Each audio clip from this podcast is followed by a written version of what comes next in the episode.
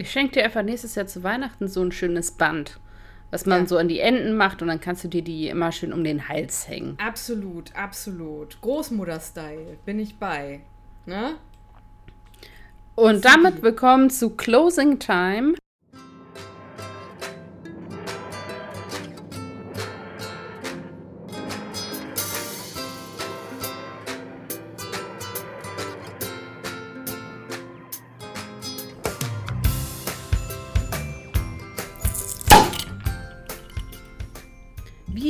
Konntet, war das das Ploppen meines Radlers, welches ich nun ähm, genüsslich trinken wer werde wegen, während dieser Podcastaufnahme.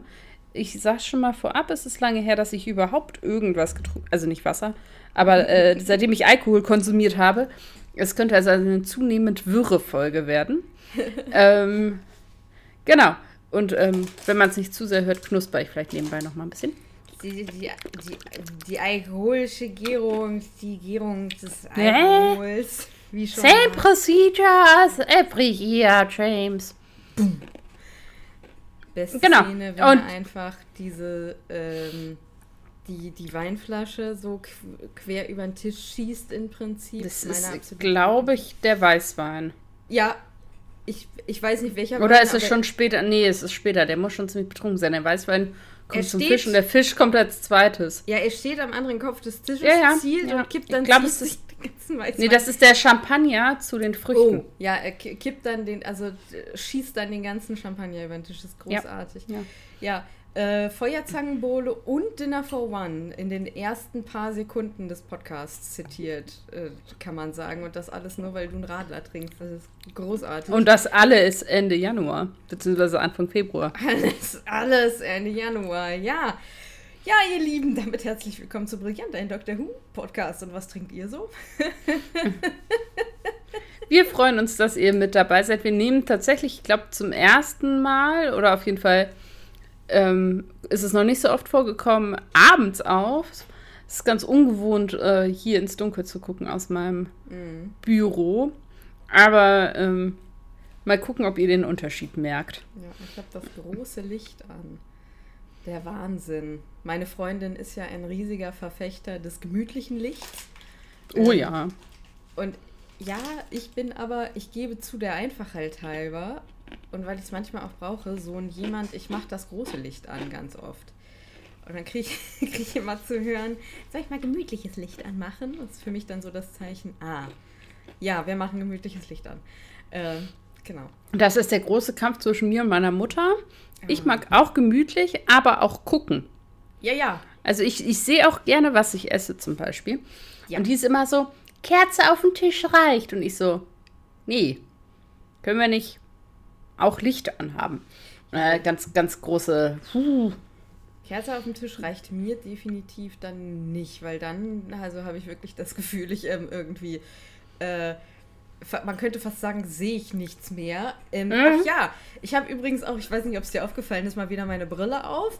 Auch Fun Fact, nachdem ich, also jetzt kommt eine Story aus meinem Leben. Ähm, nachdem ich heute Morgen meine Kopfhörer gesucht habe, dann zur Arbeit musste und sie nicht weitersuchen konnte, hat Anka hier wohl die Wohnung so ein bisschen umgedreht, hat dann nicht meine Kopfhörer, aber seit meine seit einem Dreivierteljahr oder so verschollene Brille gefunden und zwar unter dem Küchenregal, wie sie da hingekommen ist. Wer weiß es schon? Man weiß es nicht. Ähm, und dann hat sie später aber auch noch meine Kopfhörer hinter, und jetzt kommt es, dem Ofen gefunden. Ähm, Was macht ihr in eurer Küche? ich weiß es nicht, weil, also, und zwar, also maximal Kaffee, weil ich hatte die Kopfhörer heute Morgen noch in der Hand. Ich habe sie nämlich heute Morgen mit in die Küche genommen. Ähm, also ich bin hier Mhm. jemand, wenn ich nachts aufwache und nicht einschlafen kann, dann höre ich halt, damit Anka nicht aufwacht, so auf Kopfhörer irgendwie Hörbuch oder Podcast, damit Mhm. ich wieder einschlafe. Das heißt, sie liegen nachts neben meinem Bett. Und dann habe ich sie heute Morgen mit in die Küche genommen. Keine Ahnung, wie sie dann hinter den Ofen gekommen sind. Auf jeden Fall, ähm, ja. also, Heldin einfach, die Frau. Heldin. Vor allem Dinge, die ich nicht verstehe. Ich bin ähm, immer Brillenträgerin oder Dauerbrillenträger, wie man das auch im Fachjargon nennt. Mhm. Mir könnte das einfach gar nicht passieren. Ich wache auf, mein erster Griff zum Wecker, Wecker aus, zweiter Griff, Brille nehmen. Ähm, und spätestens im Badezimmer würde ich dann merken, wenn ich sie nicht mitgenommen hätte. Es geht gar nicht anders. Ähm, also ich bin ja nicht völlig blind, also ich finde schon Türen und alles, aber ähm, ich dürfte ohne nicht Auto fahren. Ja, und bei mhm. mir ist das halt so, ich brauche sie im Alltag theoretisch nicht. Also ich darf ohne Auto fahren. Ich habe auch ganz wenig. Ich glaube, ich habe so ganz wenig Minus. Ähm, dass alle da immer drauf gucken und sagen, hä? Aber ich kriege schneller Kopfschmerzen, wenn ich die mhm. nicht habe. Und deswegen habe ich irgendwie jetzt ein halbes Jahr habe ich hier gesessen, boah, eigentlich brauche ich auch mal eine neue Brille und so. Naja, bin ich dazu gekommen, habe dann irgendwie, also ich werde auch schneller müde ohne Brille. Das heißt, ich habe irgendwie so den Verdacht, hm. die Hornhaut ist irgendwie so ein bisschen verkrümmt vielleicht oder der, der versucht sich das selber schön zu rücken oder so. Naja, auf jeden Fall bin ich einfach froh, dass ich sie jetzt wieder habe. So. Ich schenke dir einfach nächstes Jahr zu Weihnachten so ein schönes Band was man ja. so an die Enden macht und dann kannst du dir die immer schön um den Hals hängen. Absolut, absolut. Großmutter-Style, bin ich bei. Ne? Und damit willkommen zu Closing Time, äh, der zwölften Folge der sechsten Staffel Doctor Who. Wir nähern uns mit großen Schritten dem Ende. Ja. Wir müssen mit Brit reden. Sie ja. heißt nicht Brit, sie heißt Grit. Aber ja. egal. Wir müssen mit Grit reden. Wir müssen mit Grit reden bald. Grit, falls du das hörst, melde dich. Wir haben ja das große Glück, dass Grit äh, ähm, äh, regelmäßig äh, unseren Podcast hört, netterweise. Und ich an dieser Stelle auch äh, immer nur wieder sagen kann, wenn ihr News haben wollt, was wir ja gar nicht abdecken, hört TARDIS Today. Ist super geil die bringt aktuelle News und setzt sich irgendwie mit äh, auch, auch äh, was kommt in den neuen Specials vor und so weiter und so fort. So, Grit, wenn du das hörst, schreib uns an. Wir brauchen dich. Vielleicht wieder. schreiben wir ihr auch einfach mal eine E-Mail. Ja. Ähm, Oder gut. Einen ne, ne WhatsApp, weil wir haben ja auch ne, ihre Nummer. so viele Möglichkeiten. Falls ihr das Bedürfnis habt, uns nochmal mitzuteilen, welche Folge hat euch eigentlich aus Staffel 6 am besten gefallen? Oder so ein kleines Resümee zu äh, Staffel 6 oder irgendwas, was ihr noch auf dem Herzen habt, was so in unsere Special-Folge am Ende der Staffel, also übernächste Folge, kommen soll unbedingt, dann lasst uns das bitte gerne wissen. Wir sind für euch erreichbar. Ähm, kommt alles am Ende der Folge noch. Mhm. Genau. Und damit startete Tabea in die Zusammenfassung der Folge, falls irgendjemand nicht weiß, worum es geht. Äh, müssen wir noch was aufräumen? Ich habe nichts. Ich auch nicht. Alles klar, ja, cool. Dann war das äh, sehr. Dann war das ja eine einfache Kiste. Closing Time. Für alle, die den Song noch kennen, ist ein wunderbarer Song. Den kennst du, wenn du den hörst, glaube mir. Ähm, wurde äh, geschrieben von Gareth Roberts und äh, Regie geführt hat der gute Steve Hughes. Und es geht darum, dass der Doktor seinem alten Bekannten Greg einen Besuch abstattet. Der hat inzwischen auch einen kleinen Sohn und wie heißt seine Freundin nochmal? Lisa? Ja, ne? Lisa, meine ich. Ähm, die fährt auf eine Fortbildung, nee, die fährt auf ein Wellnesswochenende mit ihrer besten Freundin, Entschuldigung. Und Craig ist jetzt mit diesem, äh, mit seinem kleinen Sohn allein und muss jetzt der Welt beweisen, dass er auch äh, seinen Sohn alleine handeln kann. Und der Doktor taucht halt irgendwie vor Craigs Tür auf und beide wahnsinnig überrascht, beziehungsweise Craig ist sehr überrascht, der Doktor nicht so. Und wie es der Zufall so will, entdeckt der Doktor dabei verdächtige Energiefluktuationen, die von einem naheliegenden Kaufhaus ausgehen. Ähm, und ja, entschließt sich im Prinzip da zu bleiben und tarnt sich als Spielzeugverkäufer, beginnt Nachforschung und äh, ist im Prinzip auch wieder mit Craig unterwegs, der nach, einer kur also nach einem kurzen Widerstand sagt er halt, ja cool, okay, äh, wir machen das zusammen und dann decken sie in diesem Kaufhaus halt Cybermats. Also das sind so, weiß ich nicht, so Ratten, die aus, die, die aber so Cyberman-Flair haben die auch gar nicht so ungefährlich sind und dann entdecken die im Keller dieses Kaufhauses halt einfach Cybermen. So, die irgendwie mal wieder die Welt erobern wollen und diese Cybermats äh, haben irgendwie, ich weiß gar nicht mehr ganz genau, die Schwingungen irgendwie zu dem äh, Cybership oder so hochge hochgeschickt. Naja, auf jeden Fall äh, hängen der Doktor und Craig dann die ganze Zeit in diesem Kaufhaus rum und werden dann natürlich auch für ein Pärchen gehalten von der alten Verkäuferin. Ähm, und ja, es gipfelt im Prinzip am Ende darin, dass Greg fast zu einem Cyberman wird, aber das Weinen seines Sohnes ähm, lässt im Prinzip äh, ihn nicht zum Cyberman werden und alle Cybermen um ihn gehen halt auch in die Luft. Ähm, und am Ende stellt sich raus, dass der Doktor eigentlich nur seine Runde macht, weil am nächsten Tag der Tag ist, äh, an dem er an Lake Silencio erschossen wird. Und er verabschiedet sich noch von Greg, räumt noch seine Bude auf. Greg ist jetzt ein sehr konfidenter Vater.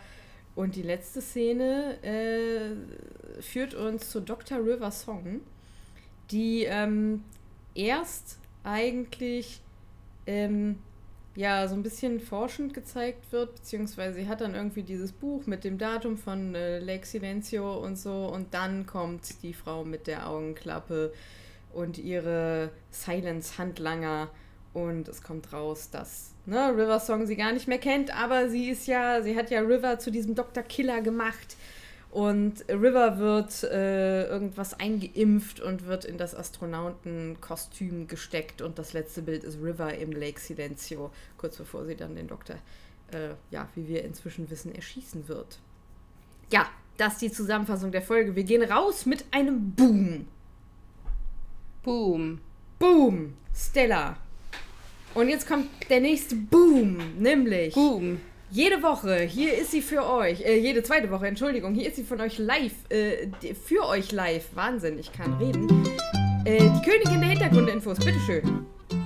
Aber ich bin ja gar nicht live, weil Podcast und aufgezeichnet. Naja, wir auf müssen jeden das richtig Fall. verkaufen. Wir tun jetzt einfach so. Die Leute, die Leute wollen, wollen Action. So. Action, Action, Action. Action gewinne, Action, gewinne, Action. gewinne. Wer will noch mal, wer hat noch nicht? Noch eine Runde, noch ein Spaß. Ja. ja wir sollten nicht abends aufnehmen. Genau. Ähm, in der Folge The Impossible Astronaut ähm, geben die zwei Versionen des Doktors jeweils ihr Alter an. Der eine mit 909 Jahren und der ein, andere mit 1103 Jahren. So, alle, die jetzt in der Schule Mathe aufgepasst haben, kriegen mit, da liegt ein bisschen was zwischen. Und zwar ist es so, dass die 200 Jahre, die da fehlen, ähm, der Doktor die nutzt. Und zwar, um durch die Geschichte zu reisen und quasi Amy und Rory durch die Geschichte hindurch zu winken. Also, ne, durch diese Geschichtsbücher. Und dieses ganze Gereise sind halt diese 200 Jahre Diskrepanz quasi. Ähm, genau, timey-wimey Stuff. Ja. Und das ist halt in der Zeit zwischen ähm, The God Complex und ähm, The Husband of River Song, also der nächsten Folge. Ja. Stimmt auch nicht, es ist The Wedding of River Song, oder? The, Wedding. Genau. Der letzten Folge dieser Staffel. Richtig. Ähm, dann, ähm, genau, haben wir hier die Verbindung zu der Folge Night Terrors, denn das Kinderlied, was am Ende der Folge gesungen wird, wird hier aufgegriffen von Madame Kovarian, ähm, die das hier eben mit neuen, neuem Text bestückt am Ende der Folge in unserem Epilog. Ähm, genau, wir haben innerhalb der Folge so eine ganz flüchtige Begegnung, oder es ist ja keine richtige Begegnung, aber Amy und Robbie kommen ganz flüchtig vor in dem Kaufhaus. Und zwar ist es nur so flüchtig, weil die uns jetzt vorliegende Folge Closing Time parallel ähm, gedreht wurde zu The Girl Who Waited. Und deswegen ähm, kommen die hier nur kurz vor, weil die beiden Folgen eben parallel zueinander aufgezeichnet, ähm, ja, gefilmt worden konnten, weil das eine eben eine Doctor-Light-Folge und die andere eben ja eine Companion-Light-Folge ist, wobei eben Amy und Robbie ja keine Companions mehr sind. Mhm. Und äh, deswegen geht das ganz gut. Ähm, Genau, Alfie, das Baby, würde, wurde gespielt von nicht einem, nicht zwei, nicht drei, nicht vier, nicht fünf, nicht sechs, sondern sieben verschiedenen Babys, mhm. äh, die meistens als Zwillinge eben zusammengetan wurden. Ähm, also die Zwillinge waren, sind und eben dann gemeinsam in Szenen, die nah beieinander waren, genutzt wurden, weil es eben super, super strenge Regeln dazu gibt, wie Kinder in dem Alter eben gefilmt werden dürfen und so. Das ist ja auch super wichtig. Arbeitsrecht und ja. also ganz viele Dinge. Alles gut. Und es gab auch einige Dummies, also so Puppen wahrscheinlich. Ja, ja. Und was ich ganz witzig finde, James Corden, der ja unseren Quake spielt, ähm, war selber kurz davor, Vater zu werden und hat sich dann Tipps von seiner Mutter im Umgang mit Babys geholt, mhm. um eben diese Rolle besser spielen zu können, was ich irgendwie ganz süß finde. Genau, es gab tatsächlich zu dieser Folge ganz viel so Trivia und so. Ich habe mir jetzt einfach noch eins rausgesucht. Ähm, mir war das heute Nachmittag beim Raussuchen dann irgendwie ein bisschen viel und ich wusste auch nicht so richtig, was interessant, was nicht. Deswegen habe ich jetzt noch was zu den Cybermats rausgesucht. Äh, die sind tatsächlich das erste Mal wieder auf dem Bildschirm seit 1975, wo sie in, the, in Revenge of the Cybermen vorgekommen sind. Ähm, wo die halt, ähm, jetzt müssen wir mal ganz kurz gucken, wie, ähm, und die sind jetzt halt nochmal so ein bisschen abgepimpt worden und haben jetzt diese Zähne und so sind tatsächlich auch neu, wie sie jetzt bekommen haben, dieses Gebiss. Mhm. Ähm, genau. Mal ganz kurz gucken. In, äh, für diese Folge wurden tatsächlich drei verschiedene Versionen von Cybermets gemacht. Nämlich welche, die einfach so ein Stunt-Double sein sollten, die eben auch keine Zähne hatten, ja, die halt einfach irgendwie durch die Gegend geworfen wurden oder die irgendwie ruhig mhm. liegen konnten oder so. Ne? Dann gab es eben welche, die wie so ein ferngesteuertes Auto ähm, kontrolliert werden konnten über eine Fernbedienung, die eben auch diese Zähne hatten für die Close-Ups, ähm, ne, wo die dieses Gebiss hatten, hm. ähm, womit halt eben die Charaktere dann auch spielen konnten. Leider hat Matt Smith eine davon kaputt gemacht, ähm, also diese Version kaputt gemacht, die dann mit, ähm, weil er mit einer Pfanne da draufgegangen ist ah. in dieser Szene, wo die mit der Cybermet halt ja. Ähm, kämpfen und dann muss das mit so Tape wieder repariert werden. Und dann gab es eben noch eine dritte, ähm, die ähm, auch ferngesteuert war, die eben, also die, genau, die zweite war nicht ferngesteuert, sondern die hatte so ein Kabel, was man so wackeln konnte. Und die dritte war eben ferngesteuert und die war für Szenen, wo sie auf dem Boden schnell hin und her rennen musste. Und dann gab es eben tatsächlich mehr oder weniger noch eine vierte, wenn man so will, nämlich eine computergenerierte, ähm, die gesprungen ist auf Quake. Das Krass. war tatsächlich kein praktischer Effekt, sondern eine Animation. Also ganz viele verschiedene Cybermats. Das war's. Cool. Das sind interessante Sachen. Ja, ich, äh, ich, ich habe mich daran erinnert, dass ich diese Folge eigentlich immer ganz gerne geguckt habe und ja.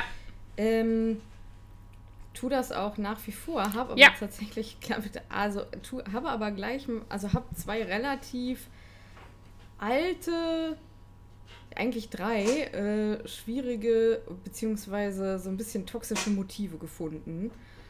Äh, die kann ich hier gleich erklären. Ansonsten finde ich das irgendwie, also das ist halt so eine Comedy-Duo-Folge, ne? Craig und der ja, Doktor. Ja, soll sie auch sein. Genau, genau und der Doktor auch. und das Baby finde ich auch, weil das ist ganz wunderbar. Mhm. Äh, genau, wir haben Cybermen, die alten. Yay! Ja, ich liebe Cybermen. Ähm, ja, vor allem haben wir in dieser Staffel sonst nur neue Monster. Und ich finde es endlich mal so. Ah, oh, ich weiß nicht, wo du.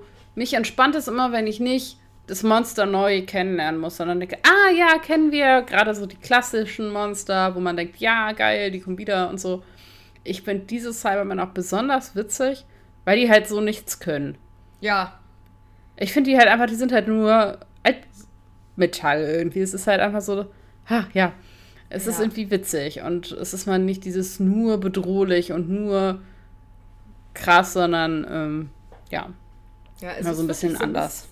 Es ist auch so, es ist viel Slapstick, glücklicherweise.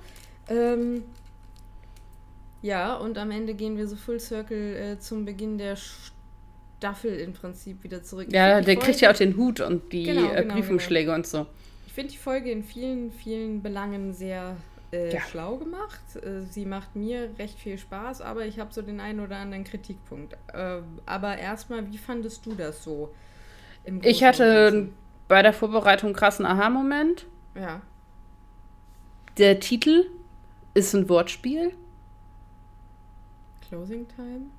Ja, die sind doch in einem Kaufhaus nach der Öffnungszeit, Oh. Also, die Closing Time des Kaufhaus. Uh. Und ist ja auch Closing Time für den Doktor, weil Oh. der ja auch jetzt die Türen zumacht. Ja. Ich ja. so erstes Mal verstanden, mein Gehirn an die Wände meines Zimmers explodiert. Ich so Krass. irre. Ja, für alle, die das noch nicht verstanden haben, bitteschön. Ja, kennt ihr dieses Meme von dem Dude, der so seine Hände, dieses Welt, Ja. Ja. diese Welterkenntnis, das, das war so Ja. ein bisschen Stella. Ja. Ähm, ja. Fand ich, fand ich krass. Ähm, ich bin ja, falls es, also sollte das noch nicht deutlich geworden sein, nicht der größte Fan dieser Staffel. Mhm. Ähm, aus äh, diversen Gründen. Und deswegen finde ich diese Folge so großartig, weil ich denke, ja. Ähm, es ist so, hat ganz viel von dem, was ich an Doctor Who halt gerne mag. Ja. Es ist witzig, es ist eine verhältnismäßig simple, gut zu verstehende Geschichte. Die dürfte für mich sogar noch komplizierter sein. Ja, ja. Also ja. die ist dieses Mal sogar sehr schlecht. Ähm, wir haben einen großartigen äh, Co-Partner hier. Ich möchte ihn gar nicht Nebencharakter nennen, weil ich finde, der nimmt dafür hier viel zu viel Raum ein. Der ähm, eben mit dem Doktor gut ergänzt. Ähm, wir haben aber auch ein bisschen Drama. Wir haben dieses Mysteriöse am Ende der Folge. Der Story Arc wird aufgegriffen. Wir haben klassische Monster und ich bin glücklich. Also ähm, finde ich alles ziemlich, ziemlich gu gut. Ich finde sie schnell und schön und witzig geschrieben. Ähm, die ist kurzweilig. Ähm, man guckt die und denkt, noch was passiert und hey und ah, vorbei. Ähm, Ich mag halt auch super gerne eben zu gucken, wie kommt eigentlich der Doktor in, in unserem Alltag klar. Weil Ja. wir erleben ja viel Welten, die uns fremd sind, Ja. die dem Doktor geläufig sind, wo er darum läuft, meine Welt läuft alles, ich kann das. ja. Und hier dreht sich das halt um, ne? Wir als Publikum, das ist unsere Welt.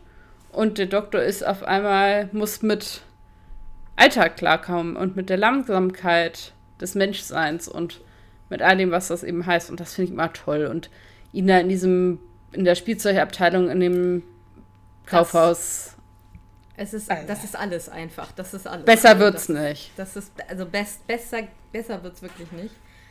Ähm, Ähm, und dadurch, dass viele der anderen Folgen halt echt uh, wild waren, ähm, vorsichtig formuliert, ähm, ist das halt auch ein echtes Highlight an der Stelle. Ne? Muss man einfach, muss man so sagen. Und ich finde auch mal angenehm, klingt jetzt vielleicht auch irgendwie blöd, weiß ich nicht, aber nach dem Ganzen, was eben hier auch in der Staffel viel passiert ist, auch mal den Doktor in einer Beziehung zu sehen, wo wir wissen, ah, Quake wird auf gar keinen Fall mitkommen. ja, ja. Also wir haben diese ganze Companion-Frage nicht. Ne, nicht so wie in der letzten Folge, wo wir, ähm, jetzt weiß ich schon gar nicht mehr, wie sie hieß, aber wo das darum ging, ne, ob sie jetzt mitkommt und dann ist sie aber gestorben und dann waren alle so sad und du denkst so, ja. Mhm. Und wir haben auch diesen ganzen, dieses Dra ganze Amy-Drama nicht und wir haben dieses ganze Love-Drama nicht und das ist so, es ist einfach nur leicht und angenehm. Ja. Absolut, absolut. Äh, und mir ist gerade aufgegangen, das ist wieder so eine Folge, wo es halt überhaupt nicht um die Alien-Geschichte geht, weil die kannst halt in eine Tonne kloppen, so. Ja. Also die ist halt wirklich einfach nicht gut. Ähm, Ich würde nicht sagen, sie ist nicht, nicht gut, aber sie ist halt simpel. ja, Die sind halt da. Simpel, ne? Die versuchen jetzt wieder irgendwie die Weltherrschaft an sich Ja, zu ja. reißen, wachen auf und kriegen es halt nicht hin. Ja, ja, die ist äh, so, also aber jemand, also ich, ich, ich stelle jetzt mal die These auf, äh, jemand, der Doctor Who äh, mehrheitlich für die Sci-Fi-Stories guckt, der wird von der Folge jetzt nicht so hoch begeistert sein. Ja. Ne? Das ist aber auch völlig in Ordnung, das soll sie auch gar nicht sein. Hier geht es tatsächlich einfach um Comedy und um dieses Zwischenmenschliche. Ne? Ähm, Darf ich mal mit meinen Kritikpunkten kommen? Das sind nämlich alle drei, das sind alles drei so Sachen, wo man sagt, mh, ja, das kann man natürlich auch. Wir machen das so wie immer. Du sagst deine Kritik und ich versuche das wieder abzuwiegeln. Alles klar, okay. Es ist halt, äh, also wir haben wieder äh, Kill Your Blacks, weil die beiden einzigen schwarzen Figuren Shit, ich ja, habe das sterben. nicht gesehen. Oh. Ja. Erst weißt du warum? Ich habe die ähm, Folge in zwei Teilen geguckt. Mhm. Die einmal geguckt, dann bin ich in der Mitte eingeschlafen, habe heute den zweiten ja. Teil geguckt und die sind beide Präschlaf quasi, ja. ja. Mhm. Das ist halt ja. so dieses erstmal die schwarze Verkäuferin am Anfang, ist ja die erste, die stirbt so. Und diese, also wirklich dieses Milchbrötchen, ne? Diese dämliche andere Verkäuferin. Und übrigens nichts gegen Verkäuferinnen in einem Kaufhaus, aber das ist halt wirklich einfach eine dämliche Figur, so. Ähm, wir hatten ja auch schon Rose, ne? Müssen wir ja, als, als Prototyp Ich wollte gerade sagen, ne? So.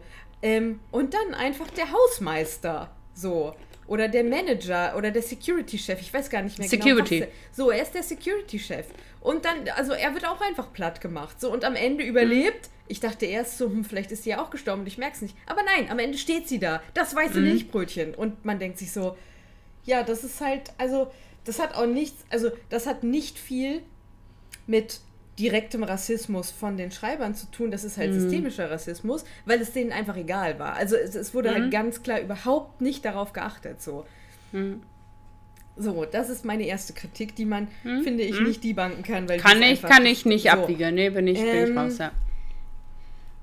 Ah, dann habe ich sehr große Probleme mit dieser und aber darauf basiert halt ganz viel Comedy in dieser Folge, so dieses oh, äh, Väter kommen nicht mit ihren Kindern klar, wenn die Frau sie alleine lässt. Hm. Da kann man jetzt argumentieren, ja, das ist ja irgendwie Craigs Heldenreise. Ja, das ist seine Heldenreise. Ich finde es trotzdem kacke. Aber der war vor, so. Aber der war vorher schon so. Ich hätte das, ja. äh, prinzipiell bin ich da bei dir. Ja. Aber A, glaube ich, ist es nicht so. Also ich habe das also verstanden, dass die anderen es ihm nicht zutrauen und gar nicht er selber. Also, dass es viel mehr von außen kommt. Ja, vielleicht ist das auch so eine psychologische Kiste, dass die anderen es ihm nicht zutrauen, ergo er traut es sich nicht zu. Genau.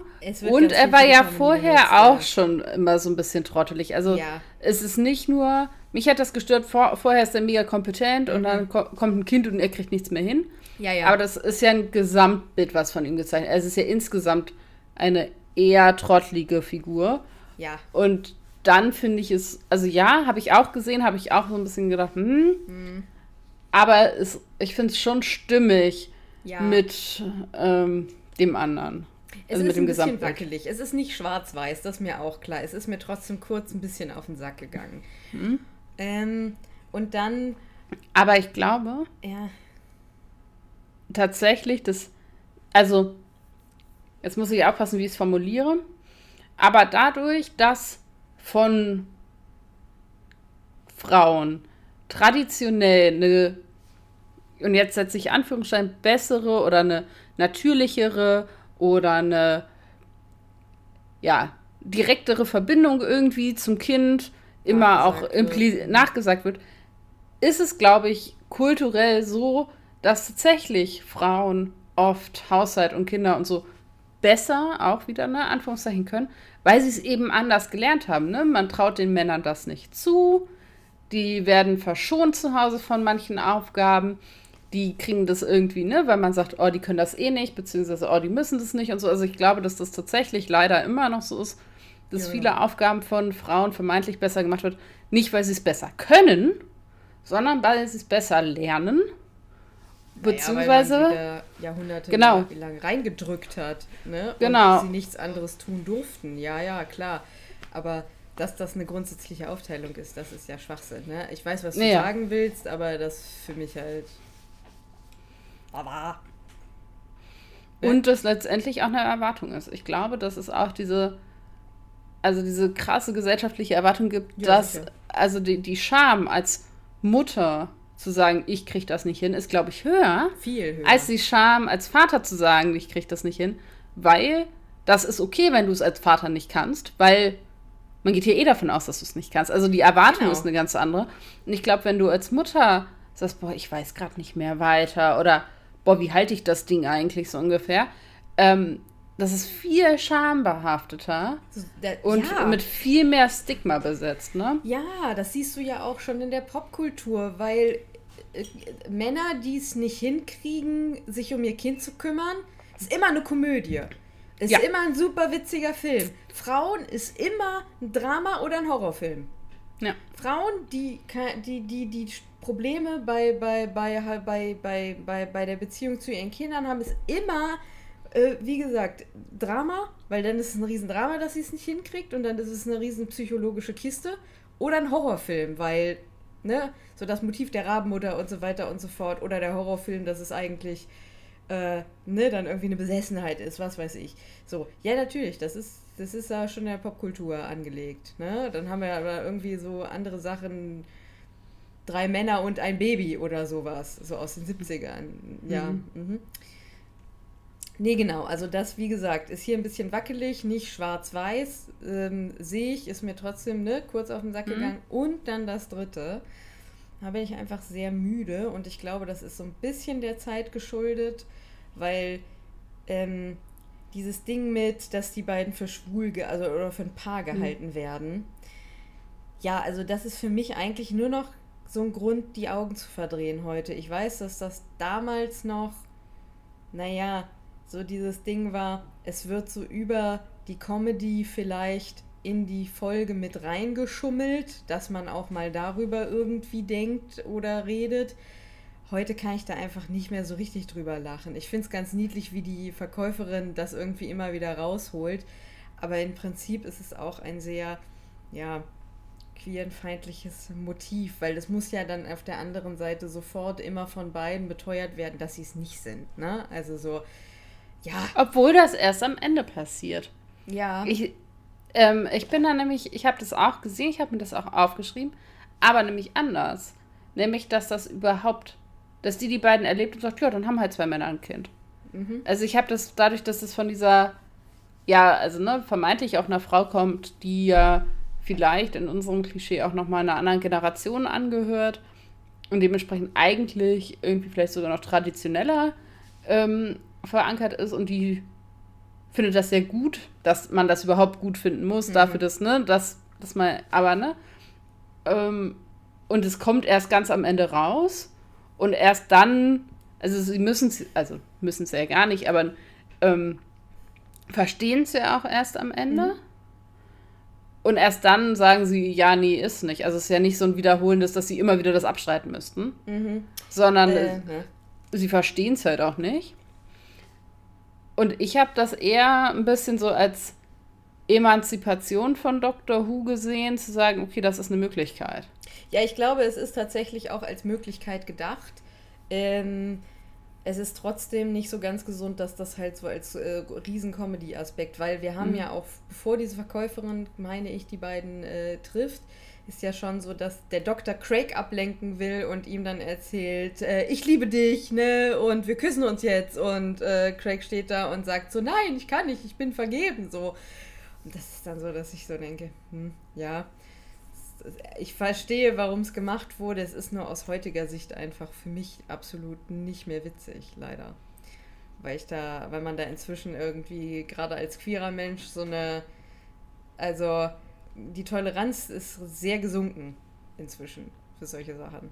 Ja, ich weiß, dass man mhm. das im Zeitkontext sehen muss und so, aber das wäre so das, der dritte Kritikpunkt, den ich an der Folge hätte. Mhm. Ich finde es, also ich habe das halt tatsächlich als, als positiven Punkt mhm. ähm, aufgemacht, weil das, also ich sehe deine Kritik auf jeden Fall, die ist ja mhm. völlig valide. Ja, ja. Aber ich glaube, dass dadurch, dass ja Doctor Who auch, auch in, in Großbritannien ja durchaus eine, eine breite Masse mhm. einfach auch am Publikum hat, dass sie ja auch öffnet, okay, so kann Familie auch aussehen. Mhm, ja.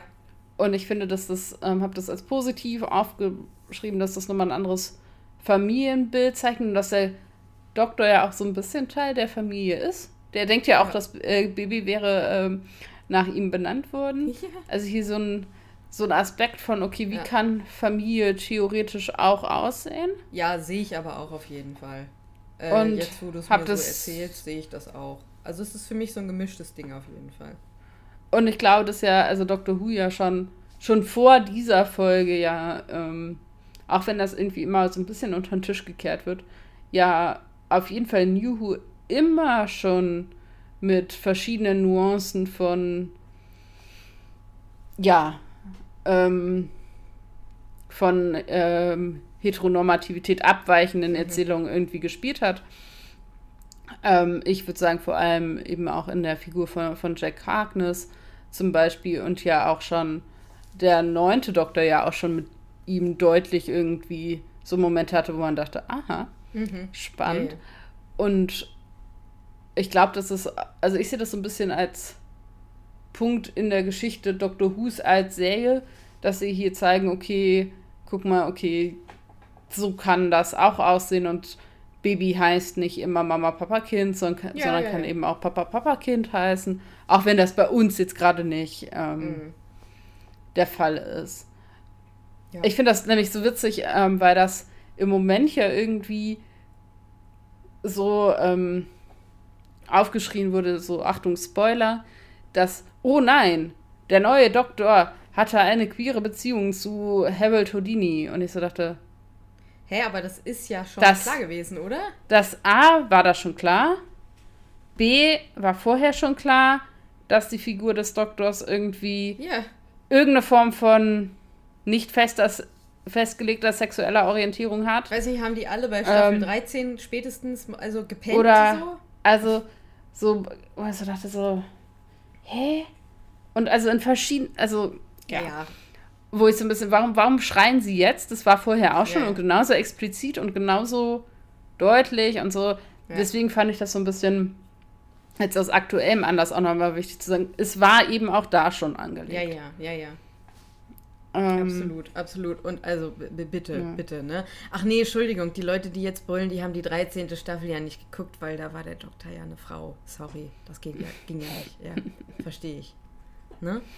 Und ich habe jetzt der Doktor gesagt, weil es irgendwie im Deutschen immer noch keine oder denn. Geht nicht. Ah, ich weiß nicht, ist irgendwie alles oder Doktrin. So, auf jeden Fall, ihr wisst, was ich meine. So, ähm, ja. Naja. Ich finde schon, dass man sprachlich bei der, also das haben wir im Deutschen einfach nicht so gut. Und dann. Nee, leider nicht. Also ich hätte ähm, es gerne. Ich hätte gerne irgendeine Möglichkeit, das so, äh, das zu machen. Ja, äh, wie gesagt, mein größter Rage war, dass das Milchbrötchen einfach am Leben ja. ist so und da immer noch rumsteht und ich denke mir so, wow. wow. und theoretisch hätte die Folge nämlich, und das hätte ich, wäre vielleicht noch so eine Verbesserung, hätte sie von mir aus auch ohne Tote funktionieren ja, können. Ja, ja. Die hätten wir tatsächlich gar nicht gebraucht. Nö, hätten wir nicht gebraucht. Für, für die Erzählung. Ähm, hätte vielleicht auch diesen Comedy und diesen leichten Aspekt der Folge nochmal betont. Ja, also wir haben ja schon festgestellt, dass die, äh, dass die, dass die äh, Sci-Fi-Story sehr einfach ist. Ich finde, sie, sie, sie, sie winden sich am Ende, also sie am Ende explodieren die halt alle, weil Craig zu viele Emotionen hatte. das finde ich mega gut. Danke. Ich finde es mega gut, wenn er dann sagt, I made them explode with love. Und der Doktor ja, versucht das irgendwie kompliziert auszudrücken. Ist, ja. Und es ist schon ich finde es mal. Da nicht zu sehr dran rummeckern. Ah, ich finde es großartig. Ja, ja. ja, weil absolut. das mir auch einleuchtet, weil ich glaube schon, dass Eltern tatsächlich sowas wie Superkräfte entwickeln. Ich glaube auch. Und jedenfalls in meiner Wahrnehmung von außen habe ich immer so ein bisschen, ne, das fängt ja schon an, bei mit wie wenig Schlaf die irgendwann klarkommen. Ja. Ähm, so, ich glaube schon, die entwickeln irgendeine Form von Superkraft. Ja. Und die, das drückt sich darin aus. Und das finde ich schon sehr, sehr cool. Und ähm, das ist schon, schon mega. Ja. Ähm, was mich, ich finde es witzig, du hast meinen Kritikpunkt. Hätte ich nämlich gedacht, dass der vielleicht noch. Ich habe nämlich tatsächlich einen, ähm, abgesehen von ein bisschen schwachen Sci-Fi-Story. Und das stört mich tatsächlich relativ krass. Ähm, ist nämlich dieser Moment, wo wir Amy und Bobby ja, ja treffen. Ja, Warum ist sie berühmt? Weil sie ein fucking Model ist. Den hätte ich nicht gebraucht. Warum kann die nicht irgendeinen anderen Scheißjob haben? Warum muss eine in dem Fall ja Frau, weil es geht um ihren Beruf Ja. und wir wissen, Robbie ist Krankenpfleger. Das ist irgendwie, da brauchen wir nicht, aber die hatte ja nie einen richtigen, also was ist ein richtigen Beruf, aber ja einen Vollzeitjob und dieses Ja, Kisseguam-Gedöns, was sie da gemacht hat, war ja auch schon was, was letztendlich sie auf ihren Körper reduziert. wird, Ja. Und dann wird sie Model. Ja. Und ich denke so, was hat die Frau alles erlebt? Was hat die für ein ja. Set an Fähigkeiten und Möglichkeiten und an Expertise und die könnte zu Unit gehen, die könnte sonst was machen. Und was macht sie? Sie macht Werbung für Parfüm. ja, Und ich dachte so, stimmt. ah, das mir hat mich tatsächlich- durchgerutscht. ja, das war nämlich das, Ja. was ich mir und habe dann so ein bisschen überlegt, was, also, ach, keine Ahnung, die könnte zu Unit gehen und da in der Vermittlung arbeiten. Die könnte Lehrerin werden und ihr Wissen über Time and Space. Die könnte ihre Geschichte in einem Buch aufschreiben und das verkaufen. Ja, Ähm, weiß der Geier. weiß der Pitt. Aber was macht sie? Vermarktet ihren Körper. Ne, will jetzt das Model sein, nicht nur, ne, ich weiß, dass das auch ein Beruf ist und ich weiß auch, dass das ein anstrengender Beruf ist, Ja, ja. aber es reduziert halt diesen Charakter, in diesem Fall, auf ihr Äußeres. Und ich so denke,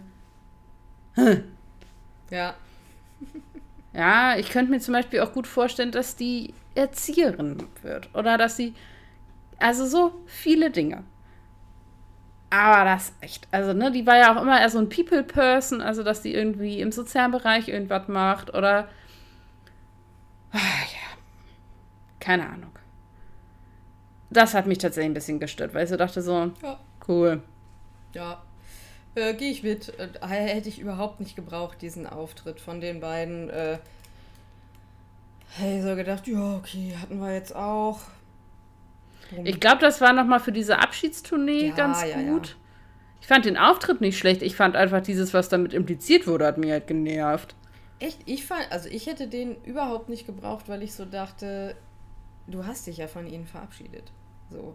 Mhm. Also, die haben mich in der Folge kurz so ein bisschen gestört, muss ich sagen. Mhm, okay, ich weiß, was du meinst, ja. Mhm.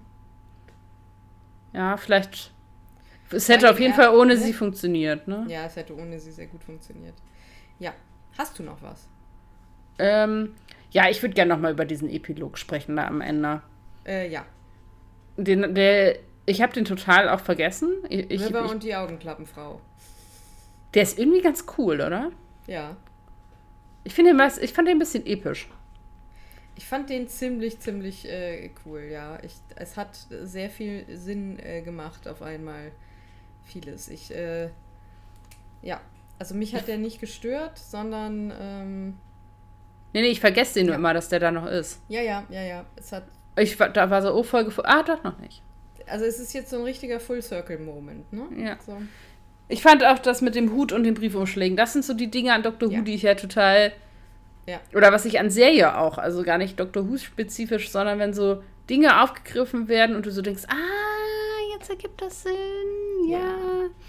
Oder dass das vorher einem so auf die Nase gerieben wird. Also das ist ja, was mich am mo modernen Film in Anführungsstrichen echt stört, ist, dass ich hatte das letztens, als ich den aktuellen Tribute von Panem geguckt habe, alles, wirklich alles, was im Film erzählt wird, kommt nochmal vor.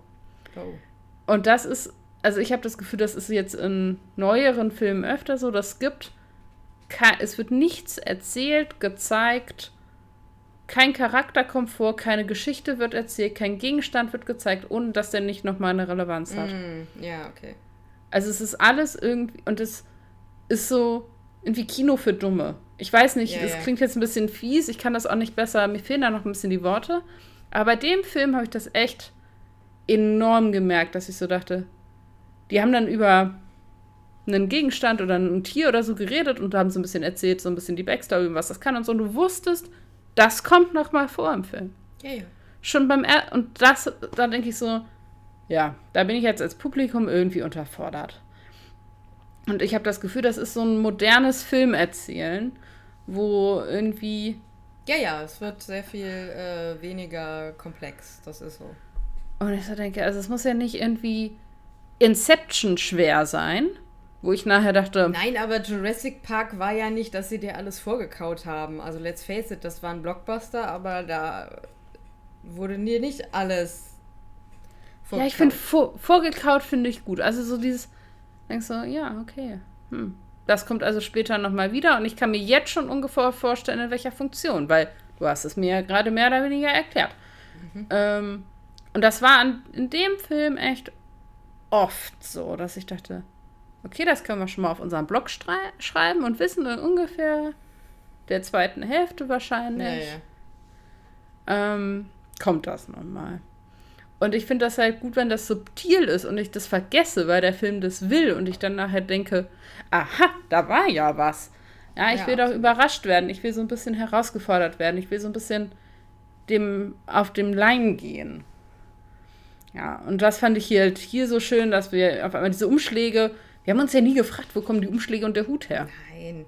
Und dann denken wir so, ah, da kommt's her. Ja.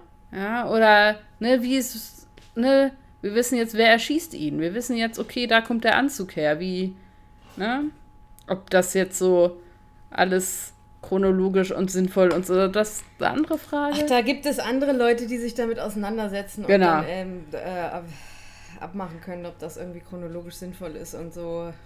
Das ist Aber dieser, mein, meine Aufgabe. An sich der Epilog fand ich schon, fand ich schon cool, auch, auch einfach diese Stimmung in dieser Bibliothek. Ich finde, ähm, Alex Kingston hat sehr gut gespielt, dass es eine junge ja. River-Song war. Absolut. Also ich habe sofort gedacht, boah, das ist, die ist noch am Anfang ihrer Karriere. Ja.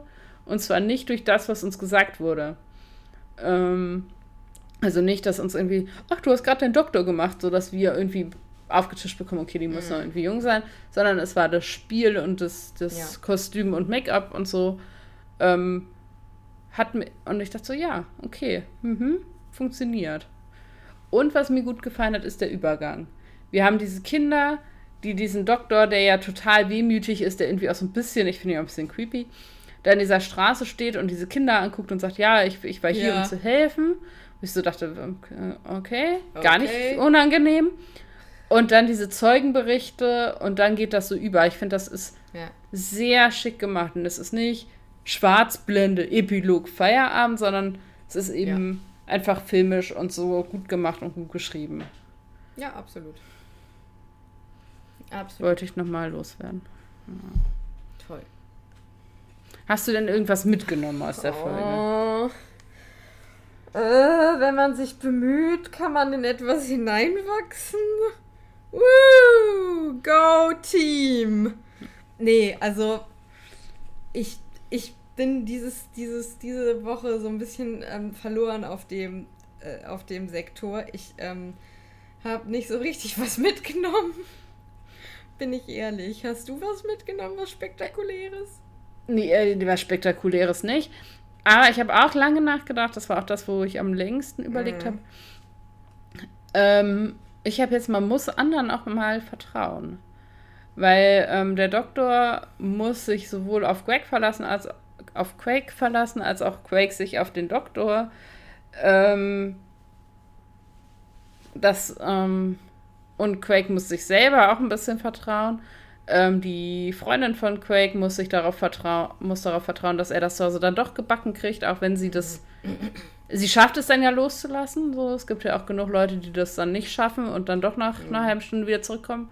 Also, ähm, und ich finde, das war schon was, was hier auch mitschwang, so ein bisschen die Frage von Vertrauen und sich fallen lassen. Und anders können wir als Gesellschaft und als soziale Wesen einfach nicht nicht leben. Ne? Wenn wir anderen nicht vertrauen, können wir das Haus nicht verlassen, weil wir letztendlich jeden Tag unser Leben in Hände anderer geben, spätestens wenn wir aus der Tür gehen und da Verkehr herrscht. Ja. Und wir darauf vertrauen, dass alle sich an die Regeln halten. So. Das stimmt. Und ähm, das hier schon auch so eins der Dinge ist, die dir hier irgendwie mitschwingt. Ja, das ist sehr schön.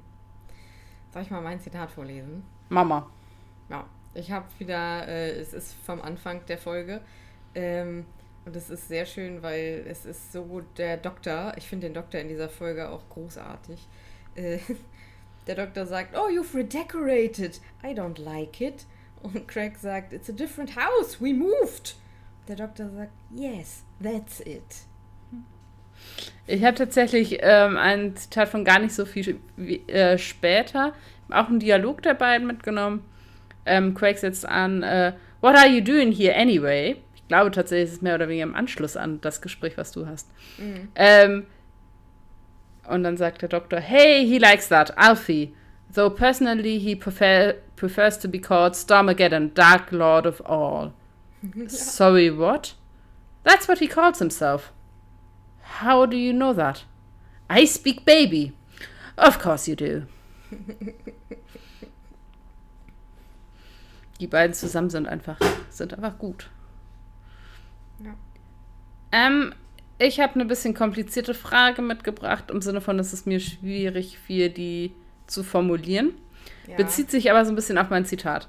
Ja. Und zwar, ähm, der Doktor spricht ja Baby, ja. wenn wir das als Sprache durchgehen. Und dann habe ich überlegt, du dürftest dir eine Sprache aussuchen, die du einfach über Nacht lernst und kannst. Sowas wie zum Beispiel, du kannst mit Tieren reden oder du kannst mit Babys sprechen oder halt sowas, was halt normalerweise für uns nicht verständlich ist. Ähm, was würdest du dir aussuchen? Bedingung ist, wenn du mit Tieren sprechen kannst, kannst du nicht mit allen Tieren sprechen. Du müsstest dir für dich für eins entscheiden. Ja, ich würde ich würd, äh, ich würd gerne mit äh, Rabenvögeln sprechen können. Muss ich dich dann ab dann auch Tabea Vincent Raven nennen? Absolut nicht. Ähm, nein, ich, ich finde das ultra interessant, weil es gibt, es gibt wieder eine neue Doku über die und die Tiere liegen mir sehr am Herzen und die sind halt super intelligent und man fragt sich inzwischen, ob die äh, uns verstehen oder ob die zumindest äh, uns, ja, berechnen ist so ein doofes Wort, aber ähm, ob die sehr viel mehr von uns verstehen als, als äh, jedes andere Tier, weil die sich so richtig äh, in, in geordneten Gruppen zusammenschließen und äh, auf uns reagieren sozusagen. Äh, und die merken total. sich doch auch, wenn sie gut und schlecht ja. behandelt wurden, oder? Ja, die merken sich da. Ja, ich, ja. ich habe das jetzt letztens irgendwie über die Raben, die in dem Tower of London leben, ja. gehört und dass die sich wohl auch merken, ne, das gibt dann welche, die den Wächter, der da den Job hat, auf die aufzupassen, irgendwie auch nicht mögen, weil der die mal einfangen musste und so. Mhm. Und dass die tatsächlich ähm, nachtragend sind und so. Ja, nice. Das ist natürlich faszinierend. Wenn du da mit ihnen reden kannst, wärst du auf jeden Fall naturwissenschaftlich mega krass dabei. Das wäre, das wäre absolut, absolut absolut krass. Du hast wieder so eine gute Frage. Ich habe mich gefragt, was äh, Madame Cavarian äh, River Song gespritzt hat und wollte fragen, ob du mir da weiterhelfen kannst. Was glaubst du, was da drin war? War das irgendeine hier. natürliche Medizin oder irgendwas? Nee, hier, hier K.O.-Tropfen. K.O.-Tropfen? K.O.-Tropfen. Ja, das ist doch eh alles irgendwie mega, ähm, mega der Missbrauch. Ich finde, da passen K.O.-Tropfen so ins Gesamtbild von missbräuchlichem Umgang. Mhm. Aber wäre sie dann noch in der Lage, den Willen der anderen auszuführen? Weil es ist ja im Prinzip nicht ihr Willen. Ach so, ich, ich habe das, also ich muss zugeben, dass ich die letzte Folge nicht mehr so ganz auf dem, Sch also die jetzt kommende Folge, mhm. die letzte Folge der Staffel nicht mehr so ganz auf dem Schirm habe ich glaube, also ich habe das immer so verstanden, dass sie so programmiert wurde, dass sie den Doktor umbringt und dass das nicht an dem Mittel liegt, was sie ihr spritzen, sondern dass sie ihr letztendlich so. nur was spritzen, damit sie ohnmächtig wird und sie sie in diesen Anzug packen können. Aber irgendwas muss das ja triggern, ne? Gibt es irgendeinen Trigger, der diese. Genau, also ich dachte eher, die ist quasi Gehirn gewaschen. Ach so. Und dass das, was sie ihr da spritzen, ist letztendlich nur irgendein Narkotik na, Narkotikum? Narkotikum. Na, Narkotika? Ne? Also, was damit sie ausgenockt wird, damit sie die da reintun können. Also ich bin nicht davon ausgegangen, dass das das. Sich ja. Wäre sie gehirngewaschen, würde sie den ja freiwillig anziehen. Sie will das ja nicht machen. Deswegen ja, vielleicht wurde sie ja nur programmiert, ihn umzubringen. Und ich dachte auch immer, sie will ihn nicht erschießen und muss es aber trotzdem machen. So. Ich habe diese Szene, aber da müssen wir dann nächstes Mal vielleicht nochmal gucken. Hm. Ich habe die so in Erinnerung, dass sie quasi sagt, ich will das nicht. Hm. Und der Anzug quasi sie zwingt, das zu machen. Ach so. Also das, uh, das also beziehungsweise, also was, diese Kombination aus sie ist halt dazu trainiert worden und muss das tun, aber dass sie das mhm. nicht macht, weil sie das möchte und dass das auch dieser Konflikt in dieser Szene ist, dass sie sagt, ey, so, das widerspricht jetzt allem, was ich eigentlich möchte und ich muss es trotzdem ja. machen und so. Ich habe das als sehr conflicted und sehr ja. ähm, schwierig in Erinnerung. Deswegen glaube ich, dass das eben diese Gehirnwäsche und das, was sie mit ihr da als Kind gemacht haben, mhm. quasi das ist, was das auslöst, plus eben dieser komische Anzug, aus dem sie sich nicht befreien kann. Aber das, was sie ihr da spritzen, letztendlich nur ist, damit sie in diesen Anzug kommt. Ja, siehst du, dann. Und vielleicht ist sie auf den Teil des in den Anzug kommens nicht trainiert worden, quasi. Mhm, okay. okay. So hätte ich das jetzt, also ja. schreibt uns gerne, wenn ihr das anders ähm, erinnert oder anders wahrgenommen habt, aber deswegen würde ich sagen, irgendwie ja, K.O.-Tropfen, weil da bist du ja immer noch, also da bist du ja zum Teil noch mobil und so, aber trotzdem gefügig und so, deswegen mhm. Wäre das eigentlich ganz praktisch. Kann man schlecht nachweisen, baut sich gut ab. Ja, ja, leuchtet ein. Was genießt du denn sonst noch so? Ich gucke im Moment, also ich weiß nicht, doch passt in die Kategorie. Ähm, tatsächlich, dadurch, dass ich ja ähm, Taskmaster, ich weiß gar nicht, ob gucken ist gar nicht mehr der richtige Begriff, ähm, inhaliert habe und immer wieder gerne und so, ähm, bin ich dadurch auf eine andere britische Fernsehshow gekommen, nämlich die Sendung Would I Lie to You, mhm. die letztendlich ein relativ simples Konzept hat. Das ist auch eine Panel-Show es gibt zwei Mannschaften, wobei eben in jeder Mannschaft ein Teamchef ist und der ist immer da und die haben eben zwei Gäste, die die unterstützen jeweils. Und ähm, es werden in verschiedenen Runden Geschichten aus dem eigenen Leben erzählt oder Anekdoten aus dem eigenen Leben und das jeweils andere Team muss erraten, ob die gelogen sind oder ob sie wahr sind. Und das sind natürlich ähm, SchauspielerInnen oder Comedians ähm, oder irgendwelche berühmten Persönlichkeiten. Und das klingt erstmal relativ profan. Aber das eine ist, die Geschichten sind immer gut, egal ob wahr oder gelogen. Sodass du am Ende des Tages einfach viele witzige Anekdoten dir auch anhören kannst. Also auch die gelogenen Geschichten sind super unterhaltsam. Mhm. Ähm, und es ist gar nicht so einfach, die Wahrheit von der Lüge zu unterscheiden, was der Sinn und Zweck der Aktion ist. Deswegen sollte es ja auch nicht einfach sein.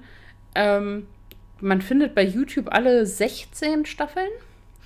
Man kann also sehr viel davon gucken. Man muss die nicht in irgendeiner Reihenfolge gucken. Man kann auch sagen, keine Ahnung, äh, Comedian XY ist in einer Folge den oder die kenne ich, das will ich mir gerne angucken. Die sind nicht irgendwie zusammenhängend. Ähm, genau, ist ungefähr immer so eine Dreiviertelstunde lang. Und so, ich finde ja britisches Fernsehen irgendwie auch unterhaltsamer als klassisch deutsches Unterhaltungsfernsehen. Also mhm. die gleiche Show auf Deutsch will ich mir irgendwie nicht angucken. Warum auch immer. Ähm, und einfach so nettes Abendprogramm. Also wirklich so Alltagsunterhaltung, wenn man mal irgendwie was Nettes haben will. Ist wirklich auch super leichte Kost, weil das natürlich alles irgendwie witzige Geschichten sind. Das ist darauf angelegt, dass es witzig ist. Es ist darauf angelegt, dass es irgendwie unterhaltsam sein soll. Ne? es sind dann so, keine Ahnung, ich habe mal eine Nacht im Gefängnis mit Michael Jackson verbracht. Ja. So irgendwie. Oder was ich jetzt gut fand, war, einer hat gesagt, das war jetzt eine relativ aktuelle Folge, er hätte einen, der war irgendwie Radiomoderator und hat gesagt, er hatte einen Zoom-Call mit Justin Timberlake und ähm, war aber äh, tatsächlich nackt. Es war halt ein Zoom-Call und er hatte den halt verschlafen und hat sich nur ein T-Shirt übergezogen, hat halt komplett nackt geschlafen und dachte so, naja, man sieht eh nur oben und hat halt nackt dieses Interview geführt. Krass. Und das war halt tatsächlich eine Wahrheit. Ähm, genau. Also ähm, kann man so nett nebenbei gucken. Klingt sehr unterhaltsam. Ja. Ich finde es großartig. Sehr cool. ähm, ich habe auch was einfach sehr Unterhaltsames diese Woche mitgebracht. Passt ja. Ähm, ich habe, ich gucke, ich gucke Drag Race Germany. Ähm, mit. mit Anka. Das äh, gibt es auf Paramount Plus oder auf äh, Amazon, wenn ihr den Paramount Plus Kanal dazu bucht. Und das ist einfach, ich weiß nicht, wer RuPaul's Drag Race kennt, wird das Prinzip kennen. Das ist auch äh, genau das Franchise. Äh, das ist im Prinzip ein Wettbewerb äh, unter Drag Queens. Also du hast irgendwie zehn Drag Queens, die äh, jede Woche ähm, in verschiedenen Challenges äh, gegeneinander antreten müssen. Ähm, und äh, Gastgeberin ist Barbie Breakout, von der habe ich ja auch schon mal erzählt.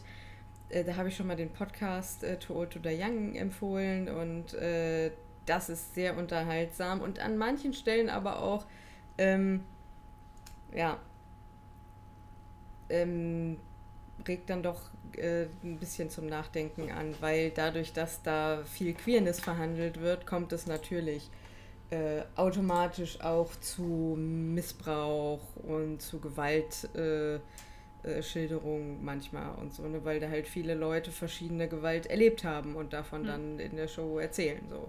Ja. Aber in erster Linie ist es Unterhaltung äh, und ja, das äh, genießen, genieße ich gerade sehr, weil das sowas ist, da kann ich gut zu abschalten. Ja, Drag Race Germany. Irgendwann müssen wir uns mal darüber unterhalten, wie viele Kanäle du eigentlich wo wie abonnierst. Ich bin jedes Mal beeindruckt und denke, ich, das hast du und das hast du und das. Also ich finde es sehr Zwei Leute. Zwei Leute, ja. das ist alles nicht mein Abonnement.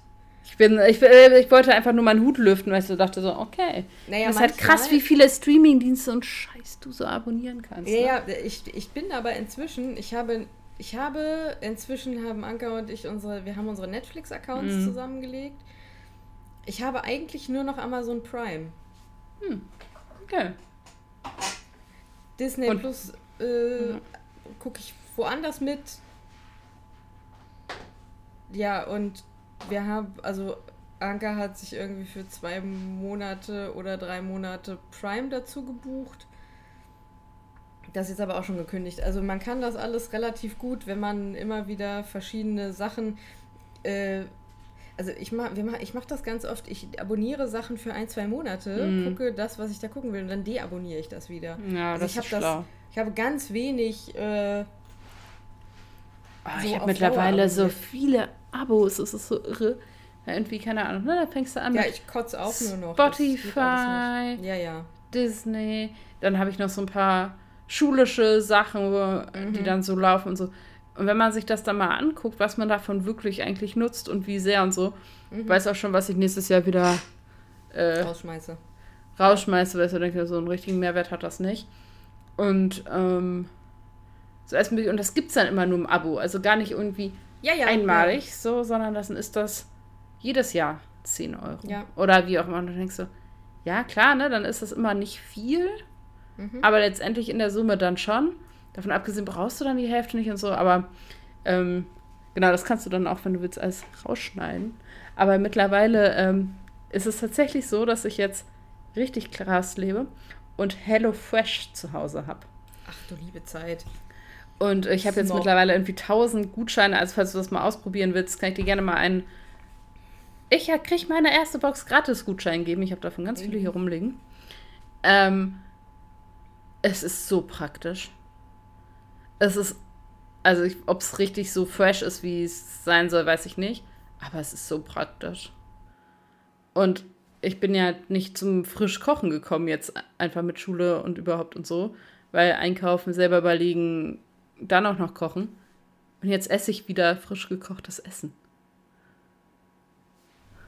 Ja, okay. mit diesem, mit diesem äh, Feuerwerk äh, verabschieden wir uns für diese Woche. Gell? Genau, wir hatten am Anfang angeteasert unsere Kontaktdaten, wenn ihr uns kontaktieren wollt zum Staffelende. Ähm, E-Mail geht an brillant.drwho.web.de und per Instagram sind wir erreichbar unter Brillant Dr. Who Podcast. Ich habe am Anfang vergessen, dass äh, wir tatsächlich ähm, gesagt bekommen haben, dass jemand sich durch unsere Veröffentlichung der Folge dazu motiviert gesehen hat, die Wohnung zu putzen. Also wir haben ein gutes Werk getan letztes Mal. Wunderbar. Das freut uns natürlich immer. Und ähm, wir kommen im Februar raus. Deswegen wünsche ich euch jetzt mal was ganz Ungewöhnliches.